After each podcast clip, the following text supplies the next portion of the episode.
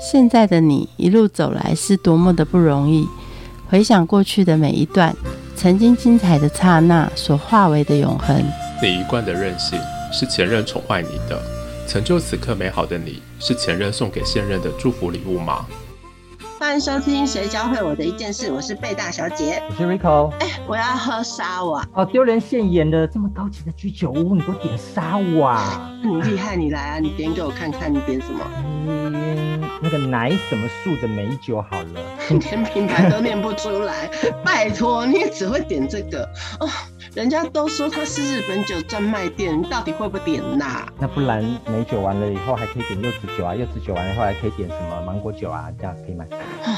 没关系，没关系。我跟你讲，我今天约了国际利酒师阿格斯一起来的。我们等一下来请他来帮我们点几支很厉害的酒来拉抬一下我们的品味，下下店价。拉抬品味可以，那他要来买单吗？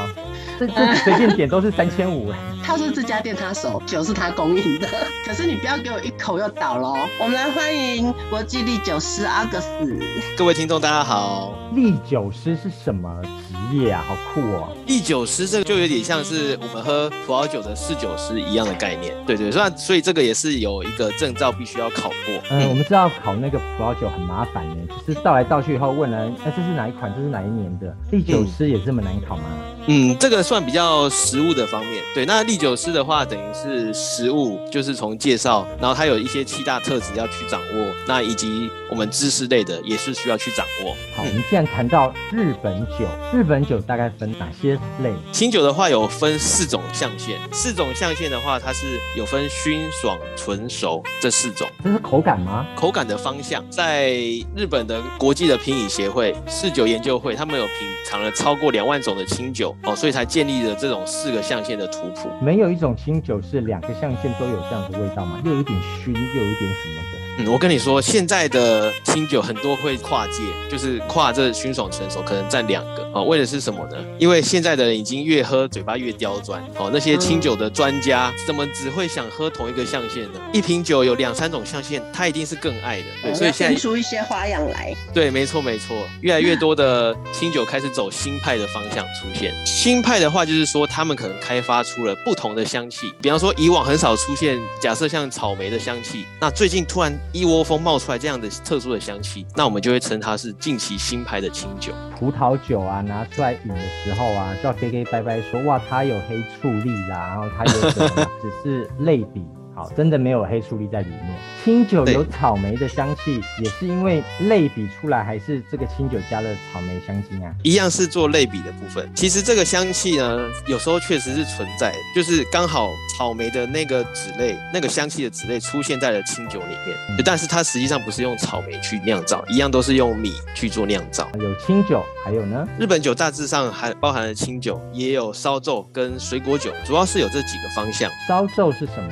烧酎的话呢，它是一种蒸馏酒，最常见的原物料可能就是有用麦啊、米或者是呃地瓜这三类是比较常见的，当做原料的品相。水果酒大家比较了解了，什么梅酒、柚子酒那一类的吗？对对对，没错没错。水果酒大部分就是用指定的原料，然后酿造完成以后，我们再加上一些呃中性的酒精去增加它的酒精度，那它就是成为了水果酒。那我们来问正问题：梅酒、柚子酒可以加冰块喝吗？这个其实是可以的。哦，因为呢，我知道有些男性对于这种很甜的水果酒是没办法接受。那其实加水加冰块进去，可以冲淡它的甜味。烧肉这种要怎么喝法呢？它其实也会看它的原料，比方说我们烧酎有，我有喝过一个最特别的是用胡麻去做的，它的话加热水就非常非常的好喝，非常适合在冬天喝啊。那现在对胡麻的烧酎就很像你吃那个干面，嗯，然后加胡麻酱的那个味道，就是那个味道。你刚刚说的。加热水啊，它是指隔水加热还是将热水加进去？直接把热水加到酒里面哦，那这样不是会变比较淡吗？也是类似水哥的概念，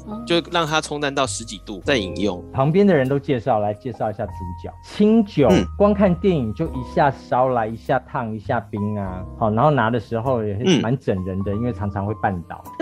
清酒到底要怎么喝呢？清酒的话，就会回到刚刚的四个象限哦，熏爽醇熟分别有各自适合的喝法。喝熏酒的话，嗯熏酒这个品相呢，就是顾名思义，它的香气是比较迷人的，就是有一些花香啊、果香这一类的香气。这类的熏酒的清酒呢，就适合用所谓葡萄酒杯去做品饮，或是闻香杯一样，目的就是说我们要去多去集中去闻它的香气，再做品饮。再来的话，我们可以讲到爽酒。爽酒的话，顾名思义，它就是比较轻快利落型的清酒。对，那香气上可能比较薄弱，那可能比较像原物料的香气。喝下去入口之后呢，它是很快的就划过你的喉咙。对，那这样子的清酒的话呢，就可以用比较扁平的杯子去喝它。有没有看过那个祭祀用的那种很扁的杯子？对，那你就可以一口去把它干掉。这个是爽酒的喝法。嗯，这是要在很爽的时候喝，还是很不爽的时候喝啊？呃，我觉得可能都要。听起来这个命名不错。再来是 嗯纯酒，纯酒的话呢，它是跟爽酒是一个反差哦，香气上可能跟爽酒是差不多，但是你入口呢就会感受到它是很无比的厚重、饱满的口感。这样子的酒呢，就适合用所谓的吞杯，简单说就是正常的杯型啊，正常的那种小杯子去喝它。小杯子是指威士忌小杯子啊。哦，不是不是那种类似像茶杯那样子的大小去喝它。嗯就是有一些那个日本酒，不是用那种瓷的瓶子、小的瓶子装起来吗？然后它旁边嗯不是就会附了一个小小小的杯子在旁边？哦，就就是那种，就是那种。最后一个是熟酒，熟成的熟。对，那顾名思义，这个熟酒是说我清酒已经放了两三年以上，然后我们才拿来喝。那这样子的酒呢，你们可以想象一下，大概会有什么样的香味？可以猜一下很。浓的酒精味吧。然后还有吗？还有吗？会跟你平常喝到清酒会有很大的差异。米香会更浓吗？对，米香一直一直浓缩浓缩，它最后就变有点像干货的味道，干货味增，然后香菇那一类的香气。它会更稠吗？嗯，这个不一定，这个还是要看配方。对，但普遍产生的香味是会是这一些，所以很多人接触到这一类会受不了，因为会跟他有没有想象中的清酒是完全不一样的方向了。很像在喝导游。对对对对对，有一点像。你在认识日本酒的时候，是从哪一个字开始喝的、啊？其实呢，大部分的人最喜欢的，看到爽我就先喝爽啊！大家最常普遍饮用的是所谓的熏酒，这种有果香气的，是男女都能接受的。正常的，有些人对于一般的清酒还会停留在说，哦，清酒就是要有果香，但实际上大部分的清酒都是走原物料的香气，对，就是比较偏爽酒跟纯酒，对，嗯只是在台湾的市场喜欢的是熏酒、果香型的清酒，那你的学习之旅是从哪一个开始呢？当然也是熏酒喽，这个就是大众喜欢的。喝到哪一个酒突然茅塞顿开的感觉？我觉得算是比较偏纯酒跟熏酒方向哦，因为这类的酒它的那种 滋味会比较强，加上说滋味强的东西，让你喝起来就会马上的比较有明显的感受，对所以应该是在这个方向的酒让我茅塞顿开。嗯，为什么有时候看他们一下加热一下冰的喝，这跟四季有关还是跟餐饮有关？哦，这个也跟熏爽纯熟这四个字相关哦。有适合做温饮的清酒，也有适合做冰饮的清酒。温饮的清酒呢，想象一下，如果把熏酒拿去加热，像水果茶，没错，果香会因为加热而不见，会比较浪费一些。而温酒的话，会比较适合用爽酒或纯酒去加温。对，那最适合我觉得会是纯酒。加温的意思是什么？要让它的米香更浓郁吗？没错，加温之后的清酒啊，它的米的香气会变得更饱满，酒精的感受也会增加。用米做的酒，感觉到酒精浓度不高，但是热量是不是很高啊？没错，我们讲清酒啊，都有一个号称叫做一体的米饭、一体的淀粉，对，听起来就很胖，对不对？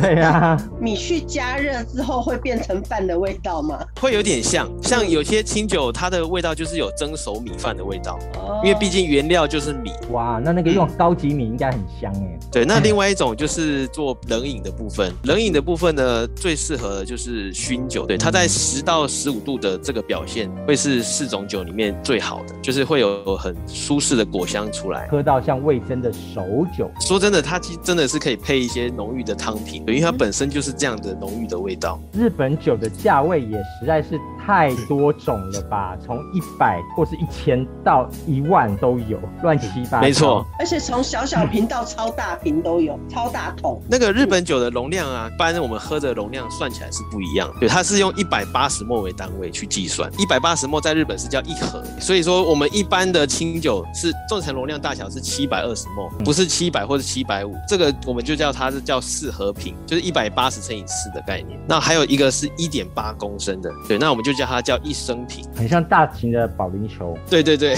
拿起来真的是蛮重的。常常听到的就是像呃纯米酒啊、本酿造、银酿、大银酿这些的分级哦，应该说分级会影响价格。这个分级就是就是考量到精米度的这个问题，米的品质是一定会兼具的。日本清酒啊，有所谓的酒米，它跟我们的食用米是不一样的哦。要拿来做酒的米，它的一千克的重量一定要在二十五克以上。那食用米的话，大概是落在一千克二十二克而已。它比较饱满哦。做酒的米会比较大颗。再来就是说，它会做磨米的动作，这个就是讲精米度。对，那精米度磨得越细呢，它剩下的米芯就是所谓的淀粉质就会越纯粹。对，那相对的它的磨掉的那个成本也会增加。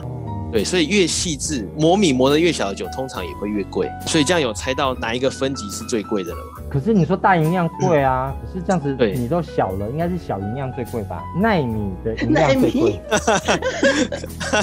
它 是反过来，就是它磨的米磨的越细，拿去做酒就会叫大银量。怎么？为什么？为什么？这个好像就是一个法规耶，这个好像没有一个特别的原因。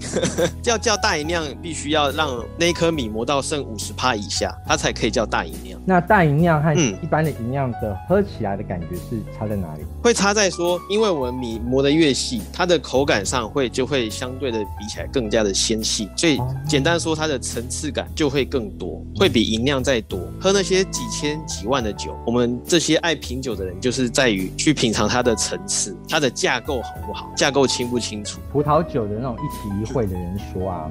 大家想说葡萄酒要喝那个层次嘛，所以就像摇啊摇啊喝。可是喝到后面晚上啊熬夜了，后面已经不管层次了，拿来开瓶就喝了啊，也不用再醒了。清酒这种层次跟他们这样子拼量吗？还是它是拼那个质感的？没有在看那边好饮的，都是这样一点一点一点就够了呢？其实品酒都是这样，就是我们在喝的是一个质量。对，因为因为其实我们人的味觉的感知时间有限。对，像我我们在品尝酒啊。大概喝到第五、第六款，其实就已经有一些味觉疲乏，所以这就是为什么我们去参加这种酒会，可能大家前面喝很开很贵的哦，先喝个两三款，啊，后面就是喝便宜的，因为后后面味觉已经疲乏，所以喝贵的是浪费钱。品尝日本酒有独特的方式吗？或是日本人都怎么喝日本酒？刚刚提到的，用各式的杯型来去做搭配，来去做品饮，让它的那个表现能够更出色的杯子。对对，可以突出它这款这个方像。的酒的特色就是，当你去日本的居酒屋，那你点了清酒，它通常会用一个所谓的木生。木生这个东西就是它是一个四方形的木块，对，它中间会有一个凹槽，对，那这个木块通常都是用块木去做成。居酒屋就会在这个木生上面再放一个玻璃杯子，然后倒上清酒，那它会倒倒倒倒倒，然后倒到酒都溢出来，溢到这个木生里面，玻璃杯里面酒喝完，然后木生里面酒再一起拿起来喝掉。嗯，已经超过表面张力了。这就代表说，这个老板非常好客哦，非常高兴你可以来，所以多出来的酒是 s a v i s 送给你喝的。通常会喝到这样子的店，应该结账起来也是蛮痛快的哦。没错没错，但通常可能喝得很醉。还有的话，有一个进阶的，他们会在木生上面撒一点盐。哎，为什么？清酒配着盐喝，玛格丽特的概念吗？对，有点像是，这有点牵扯到学术面，因为清酒这个东西比较多的是有甜味、酸味跟一点点。苦味，对，那我们知道那个感受五感有酸甜苦盐鲜，刚刚清酒还包含鲜，所以清酒唯独就少了咸味，对，所以加上盐味上去呢，哇，它就等于是五感都并进了。咸味不是可以用搭餐来把它补满吗？所以说这个比较算是他们的一个小习惯。不也不能光喝酒嘛，我们来吃点东西吧。是一开始的时候喝，还是中间的时候？那我们又回归到刚刚的熏爽纯熟，对，这四种酒分别有适合搭餐的品相。熏酒它是适合哪一种类型？餐前、餐中还是餐后？当迎宾酒，没错，餐前来。对对对，就是果香系的，因为它是注重香气的，所以说它比较适合搭配的就是比较清淡的食物，甚至是单饮。这时候都还不能上日本的小菜，还是可以搭着小菜吃了。这个的话是可以搭生鱼片，生鱼片是比比较 pure、比较没有调味过的东西，那搭配熏酒会很合。对，那再来的话就是爽酒跟纯酒。爽酒的话呢，它比较算是可以百搭的东西。我们刚刚讲到它轻快利落，所以它有时候甚至可以清一些你口腔里面的呃食物的味道。所以上一夜干之后，就来喝一杯清酒，爽。这个是可以的，清清理口腔，然后把一些油脂的味道给覆盖掉，把它清掉。另外一个就是纯酒部分，醇酒部分呢就可以配比较味道厚重的食物，盐烤的烤物啊，或是酱汁比较多的，像炒面这一类的。因为醇酒这个东西本来就是味道比较扎实、比较厚的，对，那这样做搭配的话，就会刚好 match 在一起。另外一个最熟的那个酱料要摆哪里啊？熟酒的话呢，它就是可以配味道更重、更强，像是西方的 cheese。cheese 类的料理，它厚重的风味的，然后高油脂的食物，或是做餐后酒，这个熟酒都可以做，都可以搭配。那如果是我们就有一种高级的生鱼片店，它就一直不断的出生鱼片、生鱼片、生鱼片，那我们就要喝不同的不同的熏酒喽。对，这个是可以，就是一直用熏酒去做搭配。都是吃清淡的话，那熏酒就可以不断的搭配。通常在一个正式的酒席里面，日本人哦，在正式的酒席里面会上到多少种清酒？哦，这个就不一定了。如果是真的那种。非常顶级的日本料理店，它是一道餐配一款清酒，对，等于是它是一个公式。他们的侍酒师，他们的利酒师，等于是有食物跟酒都一起做配合，配合到完美，他才出餐给你。对，那这个就非常的贵，一克大概一个人就要一万块左右。比如说我们家里弄了一个很美味的意大利面，这时候你还会搭日本酒吗？哦，这个是会的，就是基本上是会拿纯酒来做搭配，纯酒类的品牌。哦，所以日本酒根本不用只搭日本料理嘛，对不对？不用的，想喝什么，看你的食材是什么，就可以选不同方向的清酒来做搭配。嗯，等一下，如果我要吃维力炸酱面的话，我就应该来搭爽酒或纯酒。谁说吃泡面没有品味，有没有发现象限帮你分出来之后，要吃什么配什么，其实很好就可以找到。在欧洲，他们就是餐前就会拿一些小点心啊，或者是一些坚果类的啊。这时候，老师，我们是在搭熏酒。没错，像这种坚果类的，非常纯净。单一的味道配熏酒就是最好，不会影响到酒的风味。我们大部分的时间都聊清酒、酒酒，还有日本水果酒，在什么时候饮啊？水果酒的话，我觉得它也很像可以当餐前或是餐后酒，那一下就是香香甜甜的。修酒的话呢，像现在天气比较热，可以准备一种直筒型的杯子，里面加满冰块，把烧酒倒一半，再倒一半的气泡水，哦，喝起来就非常的清爽，叫 High Ball，哎，它叫 High Ball，叫 High Ball，对，没错。常常看到女生一进去就嗨不如，对，刚已经搭完餐了。如果要挑选买回家的话，你怎么挑呢？我觉得挑选清酒的话，首先第一件事要先知道自己的定位在哪，就是要对于清酒哦，这个好像也很重要，就是先了解说自己喜欢哪个方向的。刚刚提到的熏爽纯熟哪个方向？像我们在帮客人找酒的话，都是会说，哎，那你是喜欢果香系的啊，还是比较偏原物料系的啊？那你平常会不会拿这个日本酒来搭餐，或者是你都是单饮？对，那决定好之后呢，再问你的预算，再帮你挑酒。刚刚说到单饮，你在什么时候的时候都会拿清酒单饮？我们做酒业的话，其实大部分都是做单饮比较多。单饮的话，喝起来味道是最清楚，没有被食物影响到。通常在节目上看到的清酒都是跟食物一起出现。对，所以不可否认，清酒这个东西其实是非常适合做搭餐的。即将呢，大家都拿着疫苗卡到处玩了，那冲日本的时候。应该怎么买下日本酒呢？这个也很重要。日本酒的话，我觉得是我们可以用地区来做区分。那我讲最有名的是新细县的清酒。新细县啊，他们在那个产地非常流行四个字：淡丽新口，就是很清淡清新的口感，然后甜度低，喝起来是比较轻柔细致的。口感的清酒。对，那我觉得我们出国去日本的话，就可以依照产地呃区块来做品饮，甚至说我们可以到滩武乡那边，就是兵库县那里，那边的水质的话是比较偏中等硬度的水哦，所以说它酿造出来的清酒啊是比较浑厚、比较扎实的口感。其实老师说到一个重点呢，其实不管日本酒，因为它本来就是很丰富的风貌，所以你到了哪一个地区的时候，你应该去尝试该区特有的日本酒的风貌。我们在品酒都会去跳脱品牌的界限，不会像一般人说我们脱购啊，就是啊你要到去日本了，那帮我在机场买什么什么什么？哎呦，对对，叉叉叉清酒品牌这样，对 对对，何必呢？对不对？对啊对啊对啊，像清酒这酒造在日本就有一千多家了，对啊，那我觉得生命有限，喝酒要抱成这个神农尝百草的心态去喝，嗯，都要到机场买那个了，那不如你自己在台湾的大卖场就可以买到了。没错，真的真的。我们聊那么多日本酒，你觉得日本酒教会你什么一件事？在我还没学习日本酒跟学习之后，我觉得学习到最大就是说，呃，日本酒的原料就只有水、米、米曲，然后还有酵母菌这四个主要原料。但是这四个单独的东西，在经过一连串的变化之后，它可以变成一个非常好喝的饮品。那我觉得这是一个非常深奥，而且非常重视细节的一个产物。所以每一个环节一失误，那个酒的价格就会滴滴喽。不是哦，是一失误就那一缸酒就没了，就要报废掉了。所以每个细节都必须要掌握非常精准。对，所以我觉得日本酒教会我一件事，就是魔鬼藏在细节里。那你现在又懂了洋酒，也懂了日本酒。通常你都是怎么样的搭食呢？其实我在之前接触烈酒威士忌，到现在接触日本酒，那我自己会觉得，以搭食的部分，我会选择用日本酒做搭配。对，那烈酒部分、威士忌部分做单饮。谢。节目最后，我们一起来听翻译成带来的《国境之南》，我们下次见，拜拜。我会聆听浪花，让风吹过头发。人记忆里的爱情在时间潮汐里喧哗，